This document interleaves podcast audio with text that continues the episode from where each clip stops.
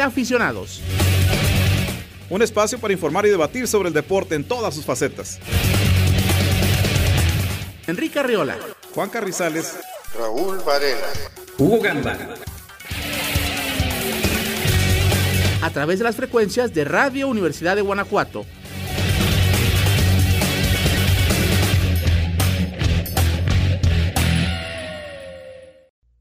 Tardes, amigos de Radio Universidad de Guanajuato. Nos da mucho gusto darles la bienvenida a esta nueva emisión de su programa Entre Aficionados, el deporte en todas sus facetas. Hoy viernes 24 de julio del año 2020. Enrique Arreola con todos ustedes. Hoy un programa muy completo. En un instante más estaremos haciendo una entrevista muy interesante con el profesor Carlos Tinoco. ¿Quién es Carlos Tinoco? El actual entrenador de los selectivos varonil, abejas UG de voleibol de sala y de playa un hombre que ha trabajado arduamente en un proyecto integral en los últimos 10 años, junto con la maestra América Hernández, quien a su vez es la entrenadora de los selectivos femenil de voleibol de sala y de playa abejas. En un instante más estaremos saludando a Carlos Tinoco para practicar largo y tendido del voleibol en la Universidad de Guanajuato. Y más adelante con Carrizales y Varel estaremos hablando muchos temas de fútbol, los cambios constantes de días y horarios en la Liga MX por estos temas del COVID. Ya analizaremos el tema del control de la realización de pruebas y demás, la salida de Mitchell de Pumas, el arranque de León contra Chivas, algo también de fútbol europeo, así como temas de NFL y grandes ligas que arrancó el día de ayer. Y también tendremos el día de hoy la participación de Hugo Gamba con análisis de lo que está sucediendo en la Fórmula 1. Se canceló el Gran Premio de México, de Brasil y de Estados Unidos. Eso y más con Gamba en un rato más. Vamos a iniciar rápidamente con una plática con el coach de las abejas UG de voleibol varonil. Estamos en comunicación con Carlos Tinoco vía telefónica, a quien me da mucho gusto saludar. Carlos, muy buenas tardes, ¿cómo estás? Bienvenido a este programa. Bien, Enrique, buenas tardes. Aquí, este, pues, tratando de, de, de estar al pendiente de todas esas actividades que tenemos todavía con los chicos en esta en esta pandemia, pero, pero, pero ahí vamos. Muy, muy bien, muy bien. Buenas tardes. Oye, pues sí, iniciar por ahí, ¿no? Creo que el tema ha sido muy complicado desde que en el mes de marzo, pues tuvieron que suspenderse abruptamente todas las actividades y preguntarte, bueno, cómo, cómo han tenido que lidiar con ello y por supuesto ligarlo con el asunto del éxito que se tuvo en las eliminatorias estatales que llevaron a tres de los cuatro equipos abejas UG a la universidad de manera directa. En el caso directamente contigo, bueno, los muchachos del voleibol de sala lograron ser campeones estatales y con las chicas el voleibol eh, clasificó también directamente a la universidad. Pero cuéntanos cómo, cómo se han tenido que adaptar luego de ese parón abrupto por esta contingencia. Pues sí, mira, como, como bien dices, eh, inicialmente todo iba muy bien. Eh, se había logrado la clasificación de los tres de los cuatro equipos, eh, los dos de voleibol de sala varonil y femenil y el voleibol de playa femenil. desafortunadamente esta ocasión el, el, voleibol de playa varonil, que había tenido una buena participación en años anteriores, no lo logró. Este, pues el trabajo conjunto que, que, llevamos a cabo la profesora América y tu servidor en, en ambos equipos, pues se vio reflejado en esos buenos resultados, ¿no? Lógicamente, pues no nada más es una cuestión de, de la eliminatoria estatal de Conde, sino de todo lo que se hace anteriormente, ¿no? Eh, llevamos a cabo torneos, hay un torneo ya que se ha hecho muy tradicional que organizamos aquí en, uh -huh. en la universidad, en, la Copa Abejas, claro. y todos esos este, juegos de fuego que hemos tratado de tener con los muchachos, pues dieron frutos en esa clasificación, y te, y te repito, todo, todo muy bien, estamos planeando ya la la cuestión de, de, la preparación previa a la universidad, de los fogueos y eso, y de repente pues surge esta parte de la pandemia que nos agarra pues ahora sí desprevenidos. Sin embargo, pues eh, platicando la maestra América y yo, eh, pues eh, decidimos ¿no? ponernos a trabajar con los muchachos, porque si bien es cierto que, que a todos nos ha afectado a mayor o menor medida, nosotros siempre vemos la cuestión del deporte como un aliciente para los muchachos. Claro. Eh, a la par de que los reglamentos lo marcan, nosotros en lo que es el voleibol siempre les estamos preguntando eh, cómo van en calificaciones, cómo, cómo este, están en los exámenes en este momento. Por ejemplo, en la cuestión de, digo, de la pandemia lo que nos, nos propusimos eh, y vinimos trabajando desde, no sé, ocho días, 15 días después de que empezó todo este paro, eh, estar con ellos en diálogo constante, en videollamadas, videoconferencias con, con los equipos, pero también estarles mandando el trabajo diario. Diariamente les enviamos sesiones de entrenamiento de lunes a sábado. Lo que pedimos a ellos, o sea, es una retroalimentación. Ellos tienen la obligación eh, de mandarnos sus evidencias. Por darte un ejemplo, les mandamos que hagan una serie de 10 abdominales, ellos nos tienen que mandar un pequeño video donde están haciendo esas, estas pequeñas abdominales, ¿no? y, y, eso ha sido desde, te repito, 15 días después de que empezó esto, a la fecha, al día de hoy, de hecho hoy tenemos programada una una sesión de retroalimentación con ellos porque nos han dado indicaciones de, de, las nuevas este, tipos de evaluaciones y todo lo que viene en, la universidad con estas adecuaciones virtuales. Entonces, nuestro trabajo en sí no ha parado. Al contrario, yo creo que se ha, se ha detenido más en esa cuestión personal con ellos porque, te repito, a, todos los muchachos, eh, a nosotros nos ha afectado esto de forma muy, muy particular.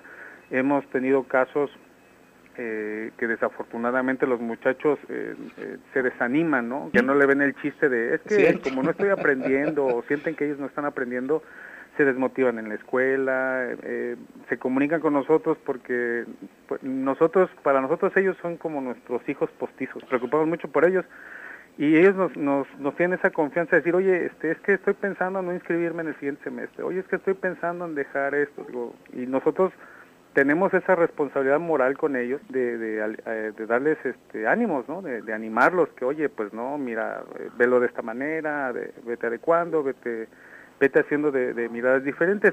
Y, y, y, de la par de esto del, del, de los selectivos, pues nosotros también nos abocamos y tenemos contacto con, con los chicos que tenemos nosotros eh, cautivos en los talleres.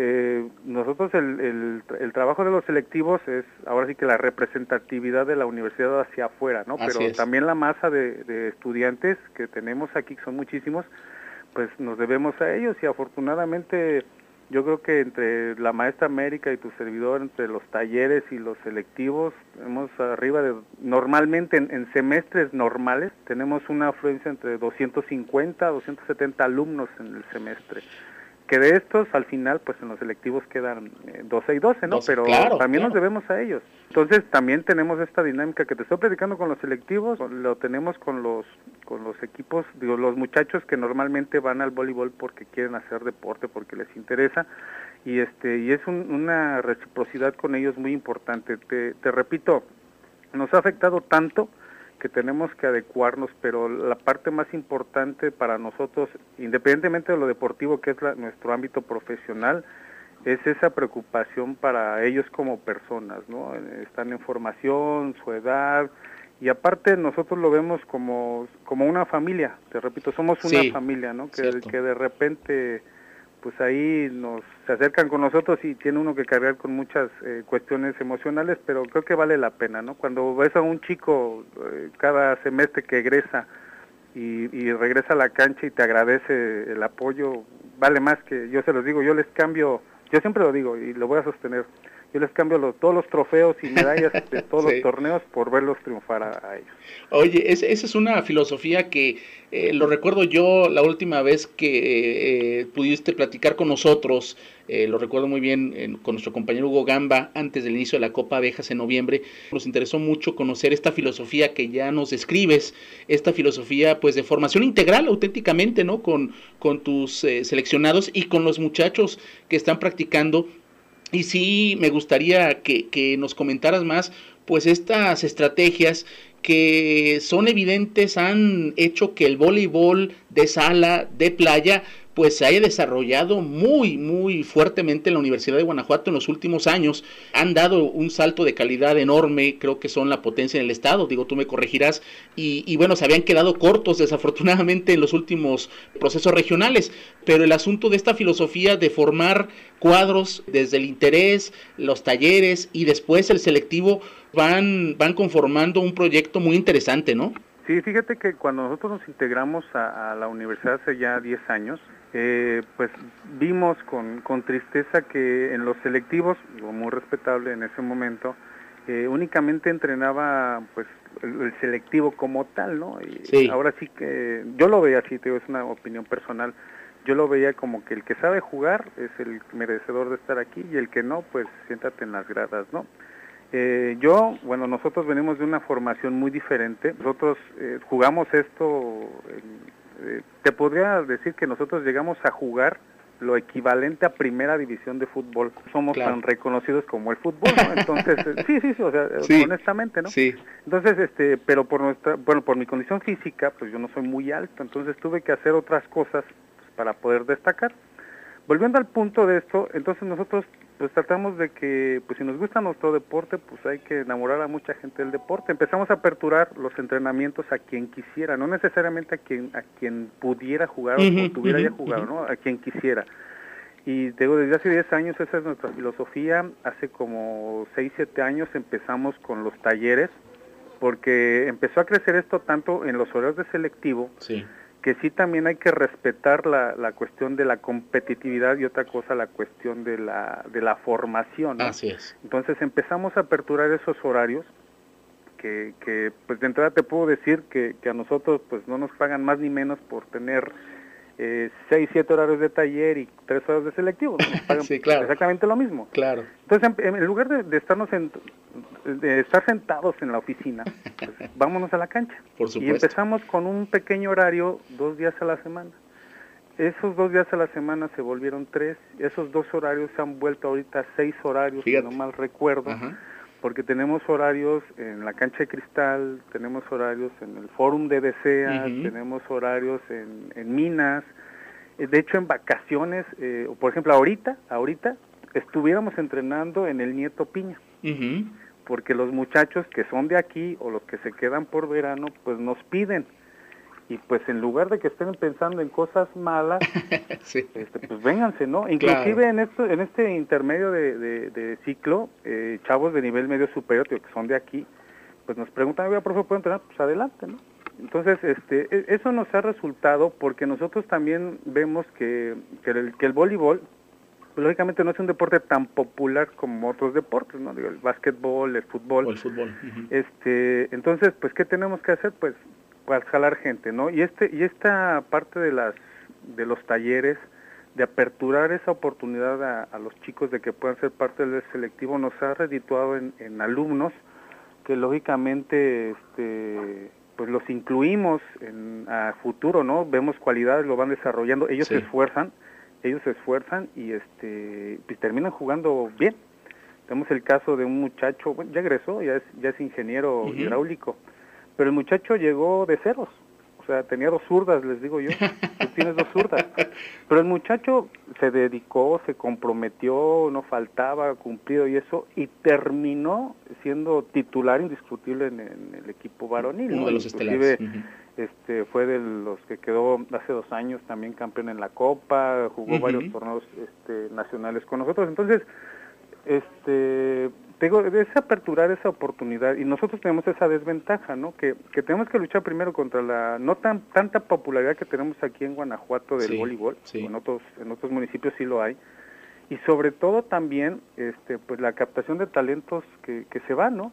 Entonces imagínate, yo estoy esperanzado a que me lleguen muchachos que sepan jugar, pues no se obtienen estos resultados. Tú me mencionas que, que ha sido que somos potencia en el, en, en, el Estado. No me gustaría eh, esa palabra, no me gusta esa palabra. De acuerdo. Yo veo, yo voy más que somos el reflejo del trabajo constante. Por supuesto. ¿Por qué? Porque no nos podemos estar, te repito, esperanzados a, tener muchachos que jueguen.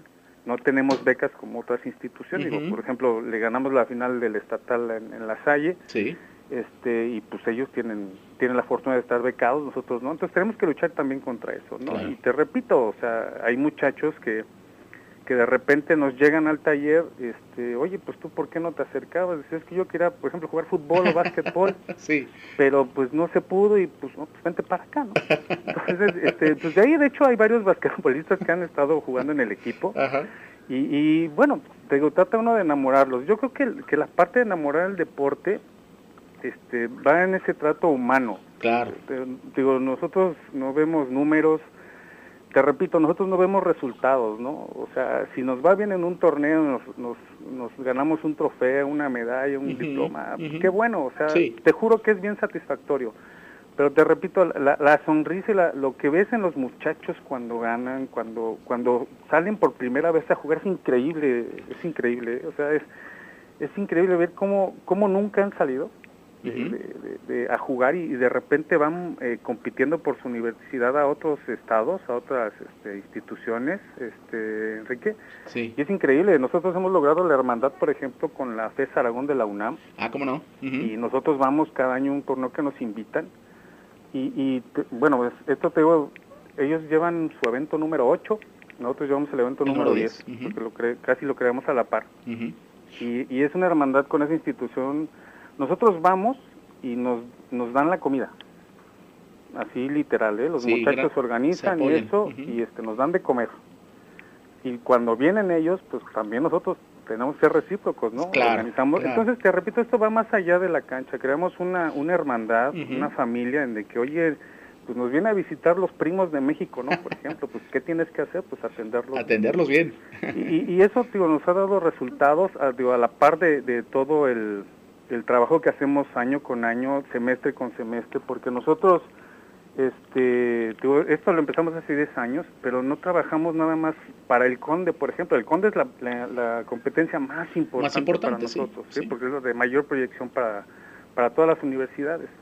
Pero tratamos siempre de que eh, los siguientes semestres este, haya algo por qué competir. Y por eso también surgió la, la Copa la porque es un, es un semestre que no se tenía nada, y afortunadamente después de 10 años pues ha crecido demasiado, ¿no? Tanto así que, que de empezar hace 10 años, en el 2010 con cuatro equipos en ambas ramas, pues fueron este pues casi 40 equipos esta última, esta última edición. Oye, eh, Carlos, eh, precisamente yo quería profundizar más contigo en torno al fenómeno de, de la Copa Abejas y en particular también cómo refleja esta filosofía de formación porque veíamos en el torneo pasado, donde bueno, los selectivos tuvieron otra vez una destacadísima actuación, tanto las chicas como, como los muchachos, pero también nos llamaba mucho la atención ver cómo se, logró una mayor vinculación ya con el propio deporte del nivel medio superior de la universidad, de las prepas, varios representativos ahí de chicas, sabemos también hay, hay equipos muy fuertes en el nivel medio superior de la universidad, la prepa Irapuato, entre otros, cómo también han logrado hacer esta vinculación con el nivel medio superior, que es su semillero también, donde pueden trabajar talentos. Sí, fíjate que, que en esa parte, eh, bueno, este este año fue participación, yo tengo que agradecerle mucho al, doctor León de la Prepa Irapuato, al profesor Herón de, la Prepa Salamanca, que son los los que se contactan con nosotros, oye, pues dame chance, ¿no? Pues ¿cuál dame chance? Yo quiero que juegues. sí. porque, hay que aprovechar también, ¿no? Te repito, nosotros no podemos eh, cerrarnos nada más a lo que es el selectivo de la universidad, si es lo más vistoso para nosotros, pero no podemos cerrarnos a eso. Imagínate, te, volviendo al punto de luchar contra becas de, talentos, luchar contra chavos que, que no tienen un foro donde, donde jugar. Que yo le dijera a las prepas, ¿sabes qué? Pues que siempre no. Entonces esos chavos de la prepa, en lugar de decir, bueno, pues ¿por qué me dice, mi, mi, misma universidad, ¿por qué me dice que no? Entonces, este, pues tratas de enamorarlos, oye, si, si tú vienes, si tú estudias acá, si pasas tu examen y vienes para acá, pues vas a tener chance también de vivir esto y, de vivirlo de otra manera. ¿no? Eh, esa inclusión de las prepas, eh, yo creo que tiene unos cinco años más o menos que, empezamos. Hemos invitado o, tenemos considerado a todas, a todas no, todas quieren, no todas este, nos hacen caso, pero este, pero, pero ahí está, digo, ese, ese evento, digo, es de inclusión porque, digo, eh, hay, por ahí alguien me comentó, ¿no? Que por qué, por ejemplo, en lugar de hacer un evento como la Copa Abejas, este, de tanto, ¿por qué en lugar de hacer ese evento, por qué no ese, ese recurso lo invertíamos en un fogueo, por ejemplo, contra Tigres? Ah, ya, ya. Eh, yo digo, bueno, pues, este, pues, a lo mejor Tigres no está esperando a que, oye, pues a ver cuándo me habla. Cuando me habla la universidad, claro. Exactamente, ¿no? Yo creo que ellos, pues en su nivel, en su realidad, pues están pensando en otras cosas y no por no por decir que no vale la pena no no no, este, no pero simplemente yo creo que que también hay que hacer algo algo local algo crear algo tú Porque imagínate, si yo estuviera esperando a que pues alguien me invitara a jugar, pues y, y, no puedo avanzar porque no me invitan a jugar, porque no tengo el fogueo, porque no tengo, pues mejor me creo yo el fogueo, ¿no? Digo, afortunadamente nos ha ido bien en, todas las ediciones de la en Copa. Todas, claro. Este, pues siempre estamos en, en los tres primeros, ¿no? Este, pero no los hacemos para ganar. Te, voy a platicar, creo que creo que fue en la cuarta o en la quinta edición, creo que fue en la cuarta. Yo yo hago la invitación este pues contactos, amigos, conocidos y de repente ahí se riega, ¿no? creo que fue en el cuarto quinto año, este de repente llega a jugar la copa, nuestra copa, la Autónoma de Chihuahua y la Autónoma de Sinaloa. la Autónoma de Sinaloa venía de ser campeón de Conde y la Autónoma, la UACH también en mujeres. Entonces imagínate, este, pues jugar contra ellos, ¿no? El nivel, claro. El nivel. Entonces, pues, ¿yo qué hago? pues quiero jugar contra ustedes, aunque me pusieron una eh, Santo Padre y Dios Espíritu Santo, pero valió la pena, ¿no? Por supuesto. Valió la pena y, y de hecho, este, eh, al siguiente año que ellos vinieron, la, la Watch nos invitó, este, a ir allá, ahí sí con mucho, mucho sacrificio de los muchachos, te, soy honesto. Sí. Fuimos al evento de la Watch ese año y también nos, o sea, en ese entonces estuvo la Guacha, estuvo el Tec Sonora, el Tec de Monterrey, entonces fue una experiencia muy muy enriquecedora. Muy importante, sí. Pero no lo podemos lograr si no partimos de que tenemos que hacer algo aquí. Desde aquí. Afortunadamente, digo, la Copa ha ido creciendo y ahorita instituciones como el TEC de Monterrey, Monterrey, eh, las FES Aragón, eh, Iztacala, Acatlán de la UNAM, que también son semilleros de aquel lado, este universidades de Aguascalientes, de Puebla, de Veracruz, o sea, la veracruzana que normalmente pasa universidad, pues viene cada año con sí, viene cada año con nosotros, ¿no? Entonces, e, esto esto ha ido creciendo y te, repito, imagínate que yo nosotros el, el segundo tercer año que tuvimos tres, cuatro equipos en la Copa hubiéramos dicho, ah, pues no vale la pena. Sí, claro, hasta ahí, ¿no? Que se hubieran quedado. O, no vale la pena hacerle caso a los muchachos que vienen a pelotear pues entonces hasta ahí, ¿no? Yo creo que, que, esta proyección que tiene la Copa es como que el reflejo hacia afuera de la, del, del trabajo que tenemos nosotros hacia adentro. No lo podemos hacer si no lo hacen eh, los muchachos. te, voy a ser honesto. De todos los cuarenta y tantos equipos, nosotros este año pasado tuvimos tres y tres. Sí, lo recuerdo, ¿cómo no? O sea, tuvimos dos selectivos, sí. o sea, los fuertes, por decirlo así. Ajá porque no tampoco me gusta el, el, término. Sí. Y de ahí tuvimos otro otro este selectivo, otros dos equipos varoniles y femeniles eh, que donde incluimos a los muchachos y también vemos este pues las capacidades que tienen, ¿no?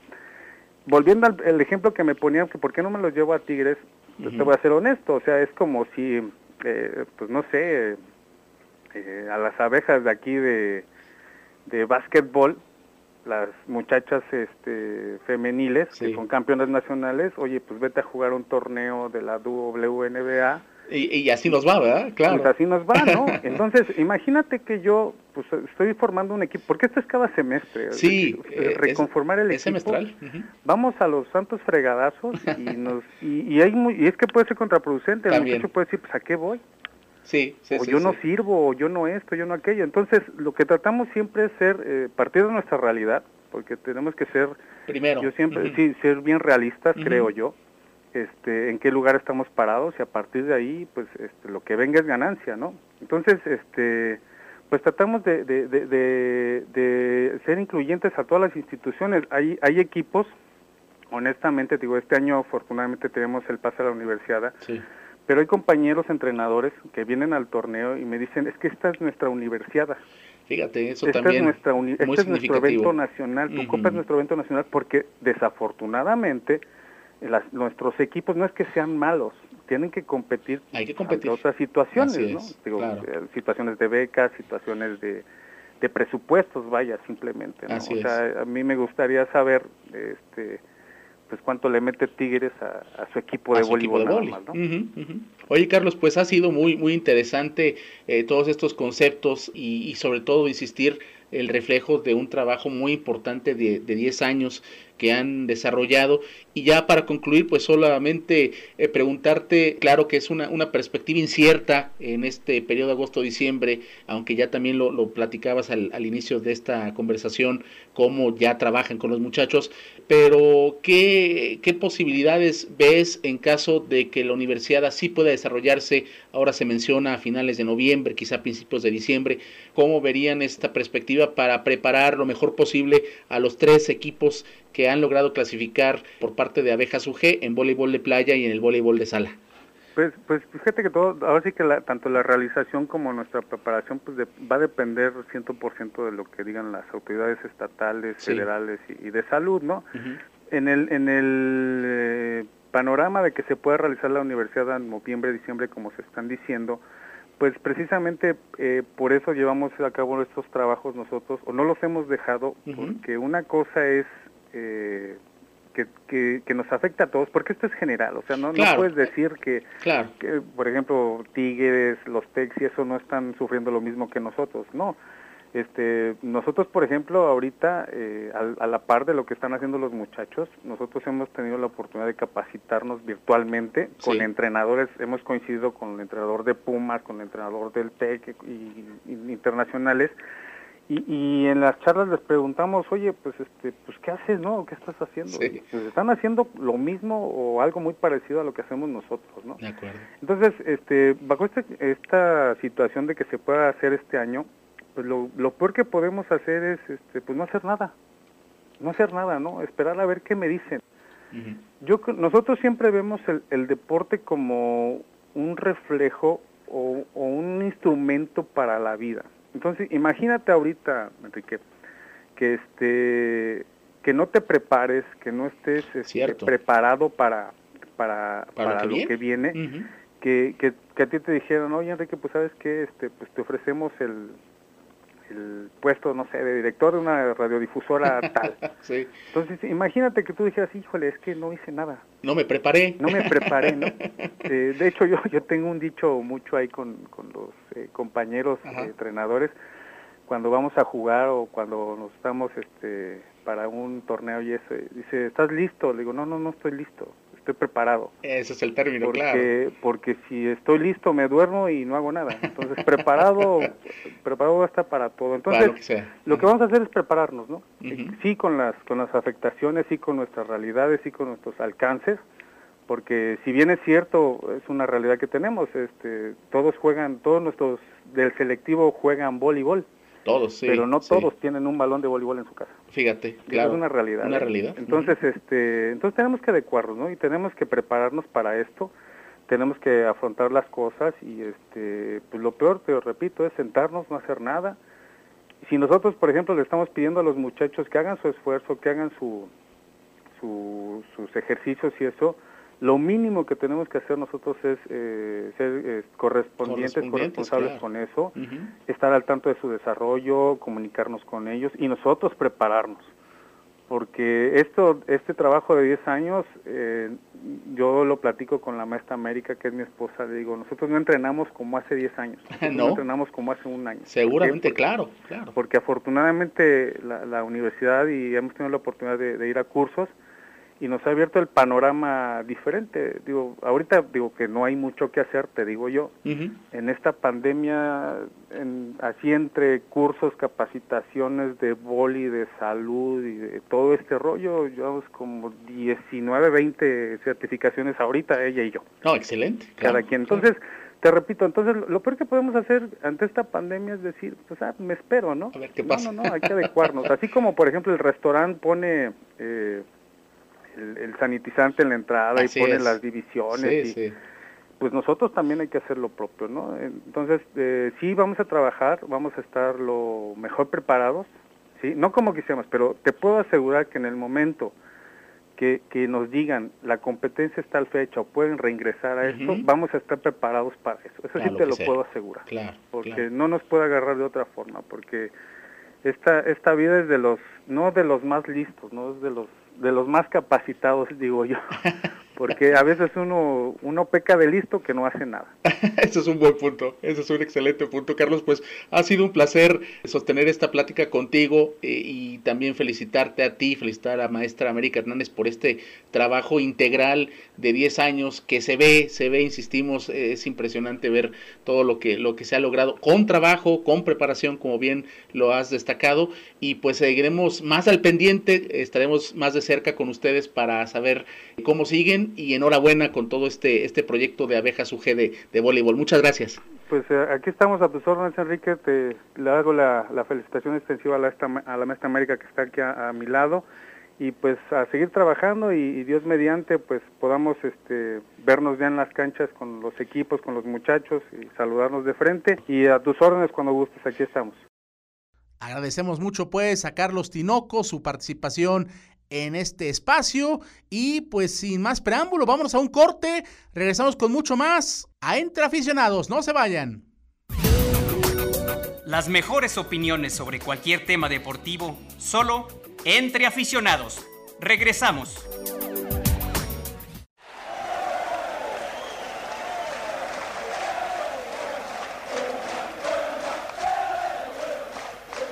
Entre Aficionados Pasión por la gloria deportiva.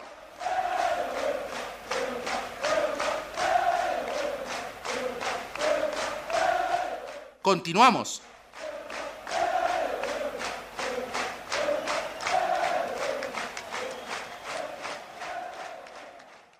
Estamos de regreso y ahora vamos a presentar esta sección de Paddock Pass con nuestro compañero Hugo Gamba, que nos hace un análisis de lo que ha sucedido hasta el momento en la temporada 2020 de la Fórmula 1 y, bueno, el, el, gran tema de hoy, la cancelación, desafortunadamente, pero se veía venir del Gran Premio de México, también de Brasil y de Estados Unidos en el calendario 2020 de la Fórmula 1. Vamos con Hugo Gamba.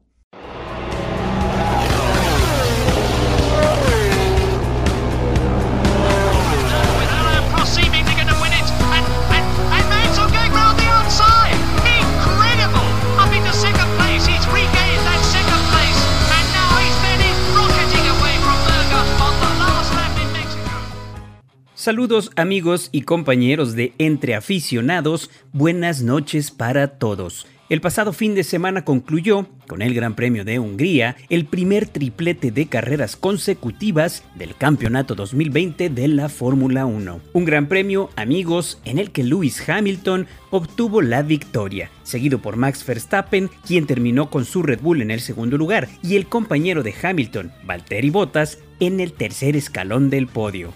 La carrera compañeros fue bastante entretenida, sobre todo en la parte media de la tabla, a pesar de que Hamilton hizo lo que quiso y mostró una vez más, el dominio que tiene el auto Mercedes sobre el resto de monoplazas y escuderías. Pero este dominio, que inició en el año del 2014 con la introducción de los motores híbridos a la categoría, lejos de acabar o verse mermado, está abriendo cada vez más la brecha, en lo que ya se ha convertido incluso en uno de los dominios más longevos en la historia de este serial. Para mostrar lo que digo, revisemos algunos números. Desde el inicio de esta etapa híbrida que comentábamos, se han llevado a cabo en total 125 carreras, de las cuales tan solo Hamilton y su Mercedes han ganado 64. Mercedes también ha obtenido victorias con sus otros pilotos, quedando estas repartidas 8 para Valtteri Bottas y 23 para el excompañero Nico Rosberg, es decir, que la escudería amigos, la escudería alemana, se ha llevado 95 de las 125 carreras realizadas desde el 2014, lo que resulta en casi un 75% de efectividad. Sencillamente avasallador. En esta etapa han logrado además, por supuesto, los seis títulos de constructores consecutivos y también los seis títulos de pilotos con Hamilton 5 y Rosberg 1. Y tal y como inició esta temporada, amigos, si los Mercedes no fallan, si no tienen problemas mecánicos o algún accidente, posiblemente ganen todas las carreras del año. Por desempeño, lo podrían lograr. Ojalá que no, por el bien del espectáculo y los aficionados a los demás constructores y pilotos, pero ya lo veremos. Hablando de Sergio Checo Pérez, amigos, decir que tras arrancar bastante mal desde el cuarto lugar el pasado Gran Premio, el tapatío logró pelear y remontar un poco, pero nunca con la contundencia que le vimos en las dos primeras carreras del año. Al parecer, la condición de piso húmedo no le sienta muy bien ni al Auto Racing Point ni al Checo. Finalmente, nuestro compatriota concluyó séptimo la carrera y se mantiene puntuando en todas las competencias, lo que le puede redituar muy bien en la posición final de la tabla cuando este loco campeonato termine, que ni sabemos aún cuándo es que va a terminar. Es cierto que hoy más temprano se dio a conocer que de las 10 fechas que teníamos pasamos a 13, pero lamentablemente también se dio a conocer esta mañana que entre esas 13 carreras confirmadas hasta el momento no estará el Gran Premio de México. Ya es oficial, no tendremos carrera de la máxima categoría en este año en nuestro país. Tampoco se celebrarán ni el Gran Premio de los Estados Unidos, ni el de Canadá, ni el de Brasil, con lo que el campeonato, de momento, se llevará a cabo íntegramente en Europa, con una fecha tentativa de cierre en Italia el domingo primero de noviembre. Sobre la situación contractual del Checo Pérez, comentar compañeros que aún no tenemos novedad y mientras no la haya, el contrato con Racing Point sigue su camino y vigencia hasta el año 2022. Pero todo todo podría cambiar durante este fin de semana y el próximo lunes. Ya desde el seno directivo de Racing Point han dicho que para ellos es muy valioso el trabajo y la lealtad de Checo pero el peso que tiene Fettel como posible piloto para el próximo año sigue estando ahí muy presente. En cualquier caso, en las siguientes semanas seguramente estaremos comentando en qué acaba esta novela en la que se está viendo involucrado el Checo Pérez. Pues de mi parte compañeros, de momento es todo. Muchas gracias por el espacio, espero que tengan un gran fin de semana, cuidémonos mucho y recordemos que en la pista se corre para ganar y en la calle maneja para vivir.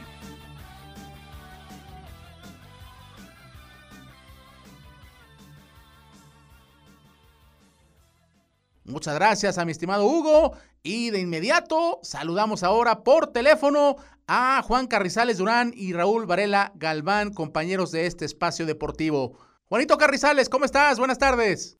Hola, ¿qué tal, Enrique, Raúl? Realmente el gusto es mío, mis queridos amigos. También saludo a Raúl Varela. ¿Cómo estás, Raúl?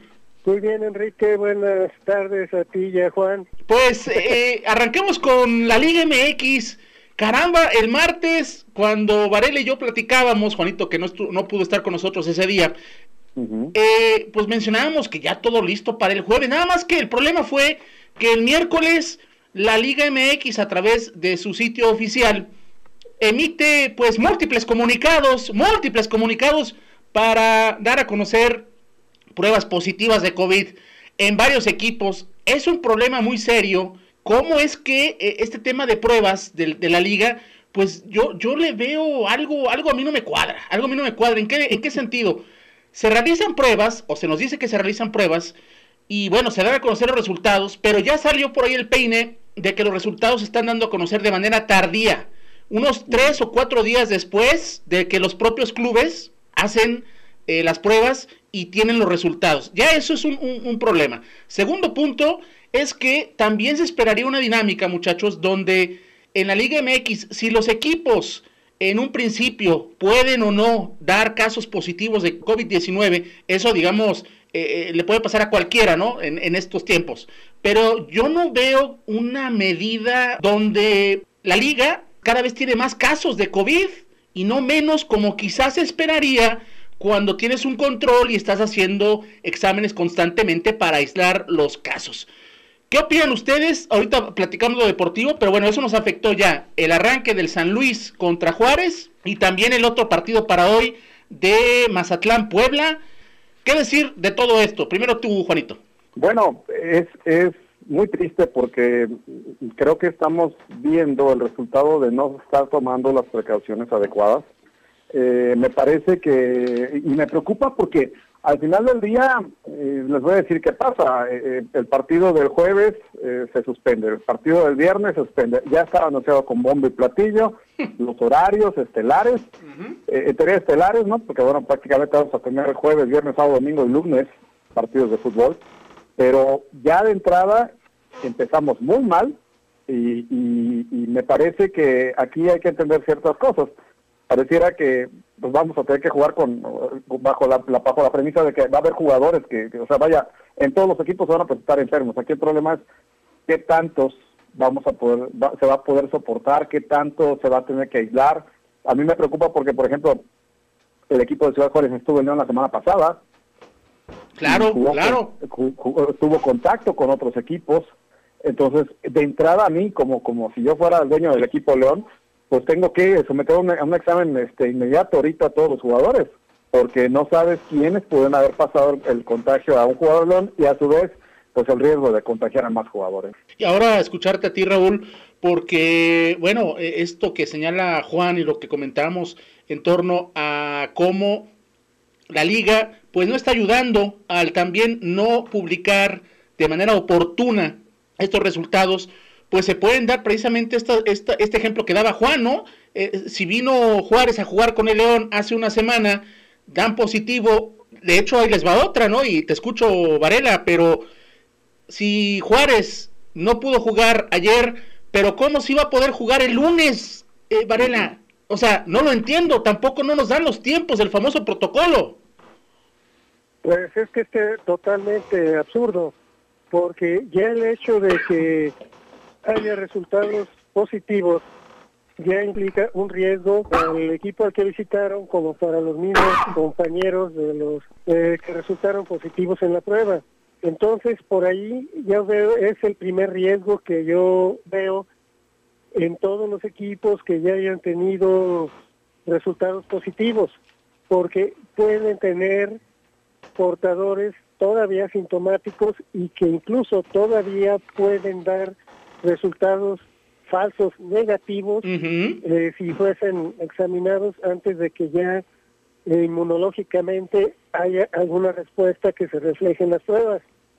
Ese es el primer punto que yo veo eh, de alto riesgo. Nada más ah, complementando, ahorita me acordé y te sigo escuchando, eh, cómo ese caso de falsos positivos y demás, lo que pasó con el Necaxa, ¿no? Hace más o menos una semana donde de repente nos dicen eh, salieron ocho o 9 positivos, imagínense, uff, ¿no? Y de repente al lunes eh, nos dijeron que nada más eran tres o cuatro. Te continúo escuchando.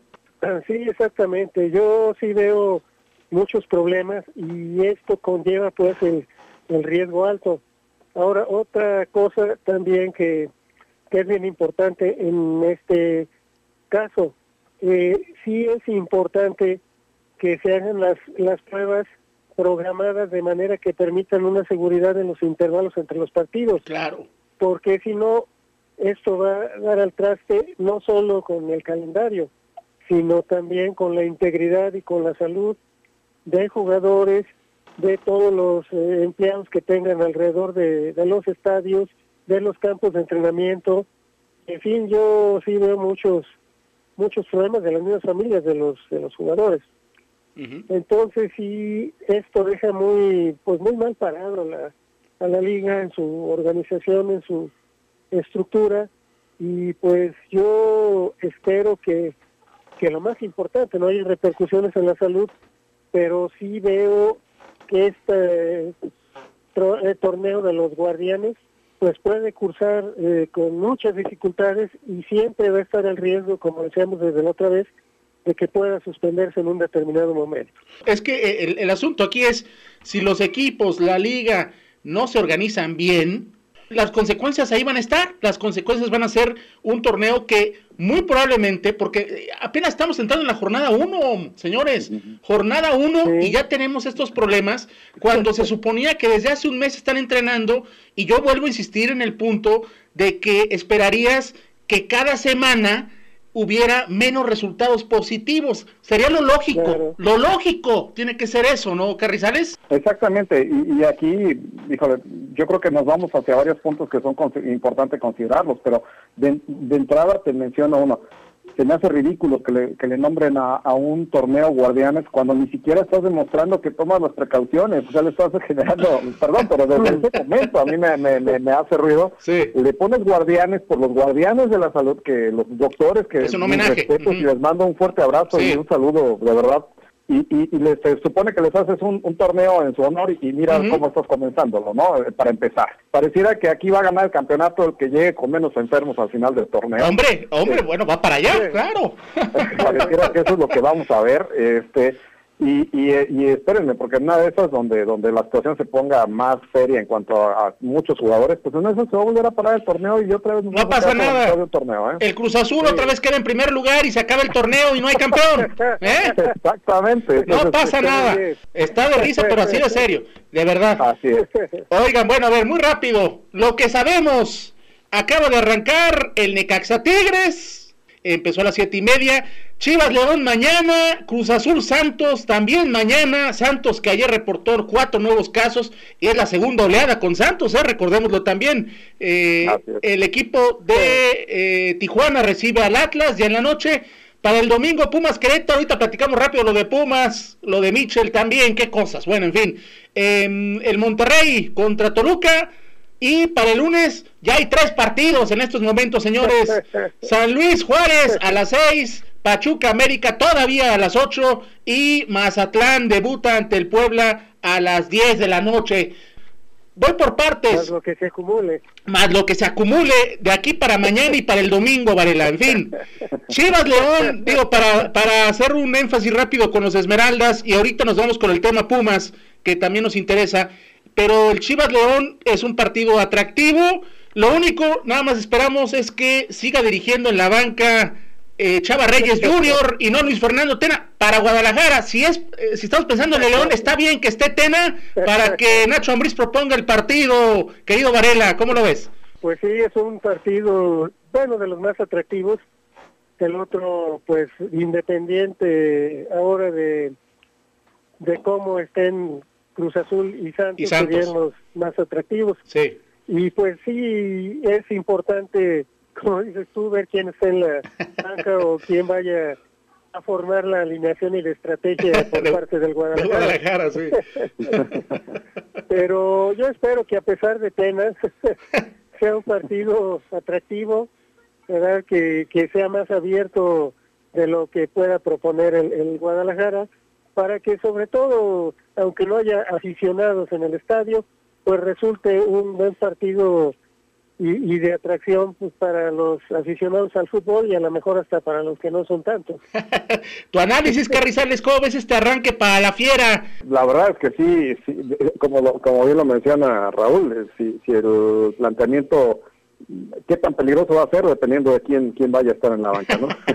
eh, pero pero creo que León tiene los elementos para poderse llevar la victoria, ¿eh? Y, y, más aún que es un partido que incluso creo que en este tipo de situaciones el hecho de que León vaya de visitante en un estadio vacío también creo que es una ventaja para el León esta, esta visita al estadio, al estadio de, de, las Chivas. Eh, entonces, me parece que el León puede salir con un buen resultado, porque aparte, de alguna manera, pues eh, es, es, momento de demostrar y creo que el León tiene tiene los elementos y, tiene ya un cuerpo técnico muy muy bien establecido, un esquema de juego bien bien parece que bien estructurado y creo que puedo ver un, buen resultado de ¿eh? Lo que hay que esperar es ver cómo se arma la delantera, ¿no? Que es, creo, en estos momentos una de las dudas, y también ver cómo regresa la actividad Mosquera el colombiano, que viene de, aquella lesión. Afortunadamente también ya tenemos a Nacho González de regreso, es un bastión de mucha experiencia. El caso de, de, Tecillo, que también lo está haciendo bien, Osvalito Rodríguez ya también, junto con Jairo Moreno, pueden ser muy buenas opciones por la lateral. Navarrito del otro lado, Luis Montes, como siempre, titular, al igual que Mena. Y ahora nos vamos con Pumas, muchachos. Vamos a escuchar si les parece lo que de manera pues sorprendente, diría yo, declaró ayer Miguel González Michel, ex técnico de Pumas. Lo escuchamos y comentamos, ¿les parece? Querida familia universitaria, les informo que muy a mi pesar he decidido dejar la dirección técnica de Pumas por motivos personales y familiares. Quiero aprovechar para agradecer de manera personal y profesional también el trato recibido por la directiva, mis jugadores, el staff técnico los médicos y todos los trabajadores de este club que han conseguido una cosa muy difícil, que es sentirme como en casa, tan lejos pero tan cerca. Seguro que con este material humano, desde la directiva, desde el cuerpo técnico y desde los jugadores, el club Pumas va a conseguir lo que siempre ha ansiado, estar cerca de los puestos de liderazgo y volver a ser campeón. No me queda más que seguir deseando suerte, que confiar en este grupo de gente que colabora en todos los sentidos en este club y estar confiado que desde España voy a volver a ver a Pumas campeón. Siempre Goya. Bueno, ¿qué les parece esta despedida? A mí que, que, ayer me levanté tempranito a trabajar y todo, y vámonos con la bomba de que Mitchell se nos va. Y ya las reacciones a lo largo del día de ayer en torno a la salida del timonel universitario, pues se da en el marco de una crisis que eh, se está viendo, sobre todo el tema económico, con los jugadores, que al parecer la directiva eh, donde, bueno, en la parte deportiva tenemos a Chucho Ramírez, eh, pues está disminuyendo los sueldos de manera dramática sin, sin negociar con el plantel. Se habla, por cierto, que podría tener opciones con el Valencia yo no lo haría si fuera él, porque ahí está un dueño, este hombre de Singapur, Peter Lin, que es un desastre como dueño para el pobre Valencia en España. Y también se habla de una posibilidad en Vancouver, en la MLS. Juan Carrizales. Pues habría que rascarle un poquito más a, la información para ver qué, qué, qué, qué tanto es de cierto esta cuestión de o más, más juntar las piezas de, saber si por qué razones porque bueno Mitchell en su en su parte de lo que la, la lo que es eh, la justificación del por qué se va pues dice que por razones personales, no se mete a más detalle. Yo creo que si en un momento dado Mitchell se va porque le recortan el sueldo sí se me hace un poco injusto. De repente dice bueno cada quien va viendo los intereses que que, que, que busca no y, tratando de, de empatarlos con los de los equipos pero se me hace pues un poquito triste que yo creo que hay ciertos momentos en los que tú tienes que mostrar una solidaridad hacia hacia tus jugadores, hacia tu equipo. Eh, también entiendo que si en un momento dado no le no le, le bajan de manera arbitraria el, el, el, sueldo a tus jugadores y probablemente a él, pues bueno, es un momento complicado, pero pero me parece que sí sería interesante el tratar de buscar un poquito más de información. Ahora, si lo toma como pretexto porque le están saliendo otras ofertas en otro lado, ahí sí se me hace muy ruin y se me hace muy muy injusto que, que esté tomándolo, porque al final del día lo podríamos considerar así, como un pretexto muy bien acomodado modo, muy eh, aprendiéndole muy bien a la Liga MX, a, a de fútbol, ya las lecciones, eh, muy a modo para, para decir, bueno, me voy, razones personales, y de repente en 15 días lo vamos a ver como entrenador de un equipo en Canadá o en España. Ah, bueno. Tendría, muy ruin y muy bajo. Ahora, Varela, tú eres aficionado a los Pumas. Cuéntanos tu, tu punto de vista, danos tu punto de vista y bueno, también hablar sobre Andrés Lilini, ¿no? Que entra como interino, este hombre estaba en las fuerzas básicas de, de la UNAM. Sí, para no redundar en lo que ya dijo eh, Juan, pues es importante ver qué sucede en los próximos días porque sí definitivamente pues los Pumas son de los equipos que más eh, repercusión económica va a tener con esta suspensión del pasado torneo y el inicio de este. Y sí hubo una disminución, se decía que el 50% en los sueldos de los jugadores. No se conoció exactamente cuánto fue el, eh, lo que dejó de percibir Mitchell en este mismo lapso y bueno, sí va a ser una temporada muy difícil, independientemente de, que ahorita eh, inicien con un interino porque no hay tiempo para más. Y de los candidatos que, que se mencionan, que estaba viendo, pues la verdad eh, se dice que puede ser Marioni, que puede ser Hugo Sánchez o hasta Hernán Cristante. ¡Hombre!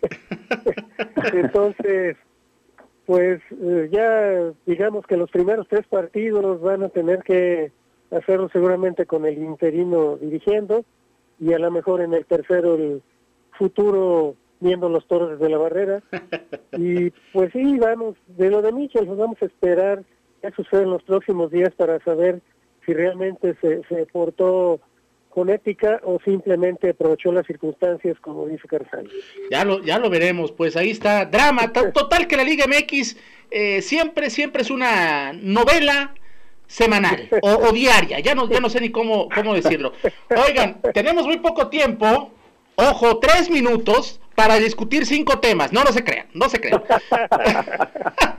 Oigan, no muy rápido, decir nada más en Europa que este fin de semana pues ya concluye la, la Premier eh, temas de descenso que se van a definir, ya lo platicábamos un poco el martes, en la parte de arriba, los puestos europeos, también muy interesante lo que pueda pasar por los últimos dos puestos de la Champions que disputan Leicester City, Chelsea y el Manchester United y el Wolves de Raúl Jiménez, pues también metido de lleno en la lucha por el boleto a la Europa League en sexto lugar. Y en Italia, bueno, ayer perdió el, el Juventus, la Juventus, perdón, ganaba y el Udinese le remontó para derrotarlo 2 a 1. Pero bueno, hoy con el empate del Atalanta y el Milán, mi querido Varela, pues prácticamente Juventus festeja el noveno consecutivo, el Scudetto número 9 de manera consecutiva, 1 a 1 entre Atalanta y Milán. Atalanta estaba a 6 puntos, pudo haber cerrado la, la, brecha a 3 y no lo logró. Y ya nada más para, para irnos, Carrizales, llegan los campos de entrenamiento y le cambiaron. ¿Qué, qué cambio de nombre tan creativo tuvieron los Rojas de Washington? Que ayer ya mejor dijeron, ¿saben qué? Para esta temporada no nos la complicamos y se llaman Equipo de Fútbol de Washington. ¿Qué tal, Carrizales? A ver, muy rápido los comentarios en torno a esos dos temas. Bueno, este, qué bueno que ya vuelven los campos de entrenamiento. La NFL seguramente con un montón de dudas que, que, sí, que, sí, que sí. resolver. Que ya se arreglaron varias, ¿eh? eso es lo importante, ¿eh? Eso es muy sí, importante. exactamente. Esperemos que, que, que todo esto vaya corriendo adecuadamente para el inicio de temporada. Eh, ya anunciaron que no va a haber pretemporada, entonces pues creo que se está tratando de solucionar la situación de la mejor manera posible. Y con respecto a los Rojas de Washington, me da mucha tristeza ver que, que, se haya hecho esto. A mí en lo personal yo creo que en ningún momento se hizo este nombre de manera despectiva eh, de Pieles Rojas. Y este nuevo nombre sí se ve que, bueno, hicieron una convocatoria Ay, no. seguramente a nivel internacional para ponerle el Washington Football Team. Team, no, no, no. Daniel Increíble. Snyder. Oye, no, es que lo de Daniel, Daniel Snyder como dueño es terrible, ¿eh? Ya lo habías dicho tú la otra vez, pero de verdad, esto que pasó ayer refleja todo, ¿eh? Refleja absolutamente todo. Oye, Varela, y último comentario, ¿te gustó el arranque de las grandes ligas? Digo, nos suspendieron el Yankees Nationals en la sexta por un tormentón que cayó en, en- en el Parque de los Nationals, pero ganaron los Yankees. Sí, pues hoy es ya el inicio fuerte, hay varios juegos, inclu- incluso algunos ya jugándose, Sí. y pues al menos el partido de los Yankees y Nationals nos permitió ver a dos de los candidatos al Cy Young en esta temporada corta, ¿Cómo no? y aunque aunque Scherzer estuvo con 11 ponchados en cinco entradas y un tercio, pero también estuvo descontrolado. Quería aclarar nada más algo Sí. que en este, al menos en temporada regular, cuando suceda esto de lluvia o, o límite de tiempo porque vaya a viajar, eh, siempre que se haya eh, completado cinco entradas, eh, ya sea la parte alta de la, de la quinta De la entrada, quinta, cuando el sí. equipo local Ajá. esté ganando, ya se considera juego legal, o cinco entradas completas cuando el visitante vaya eh, arriba en el marcador. Carrizales, muchas gracias, Juanito. Nos vemos, que tenga bonito fin de semana. Ojalá a mí me rindan los tres minutos como como como a ustedes. ¡Claro! eh. ¡Le rindieron siete! ¡Le rindieron siete, Carrizales! Como siempre, yo no sé qué voy a hacer, pero bueno, adiós, Varela. Sí, muy buenas noches amigos. Buen Pues de esta manera estamos llegando al final, amigos. Como siempre, agradecerles el favor de su atención. Nosotros regresaremos con todos ustedes el próximo martes, 7 de la tarde, a través de las cuatro frecuencias y plataformas digitales de Radio Universidad de Guanajuato. Se despide de ustedes, Enrique Arriola. Pásenla bien, excelente fin de semana y los invitamos a que continúen con la programación de Radio Universidad de Guanajuato. Gracias, adiós.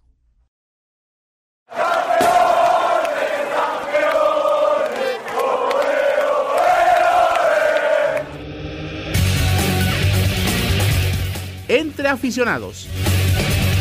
Un espacio para informar y debatir sobre el deporte en todas sus facetas. Enrique Arriola. Juan Carrizales. Raúl Varela. Hugo Gamba. a través de las frecuencias de Radio Universidad de Guanajuato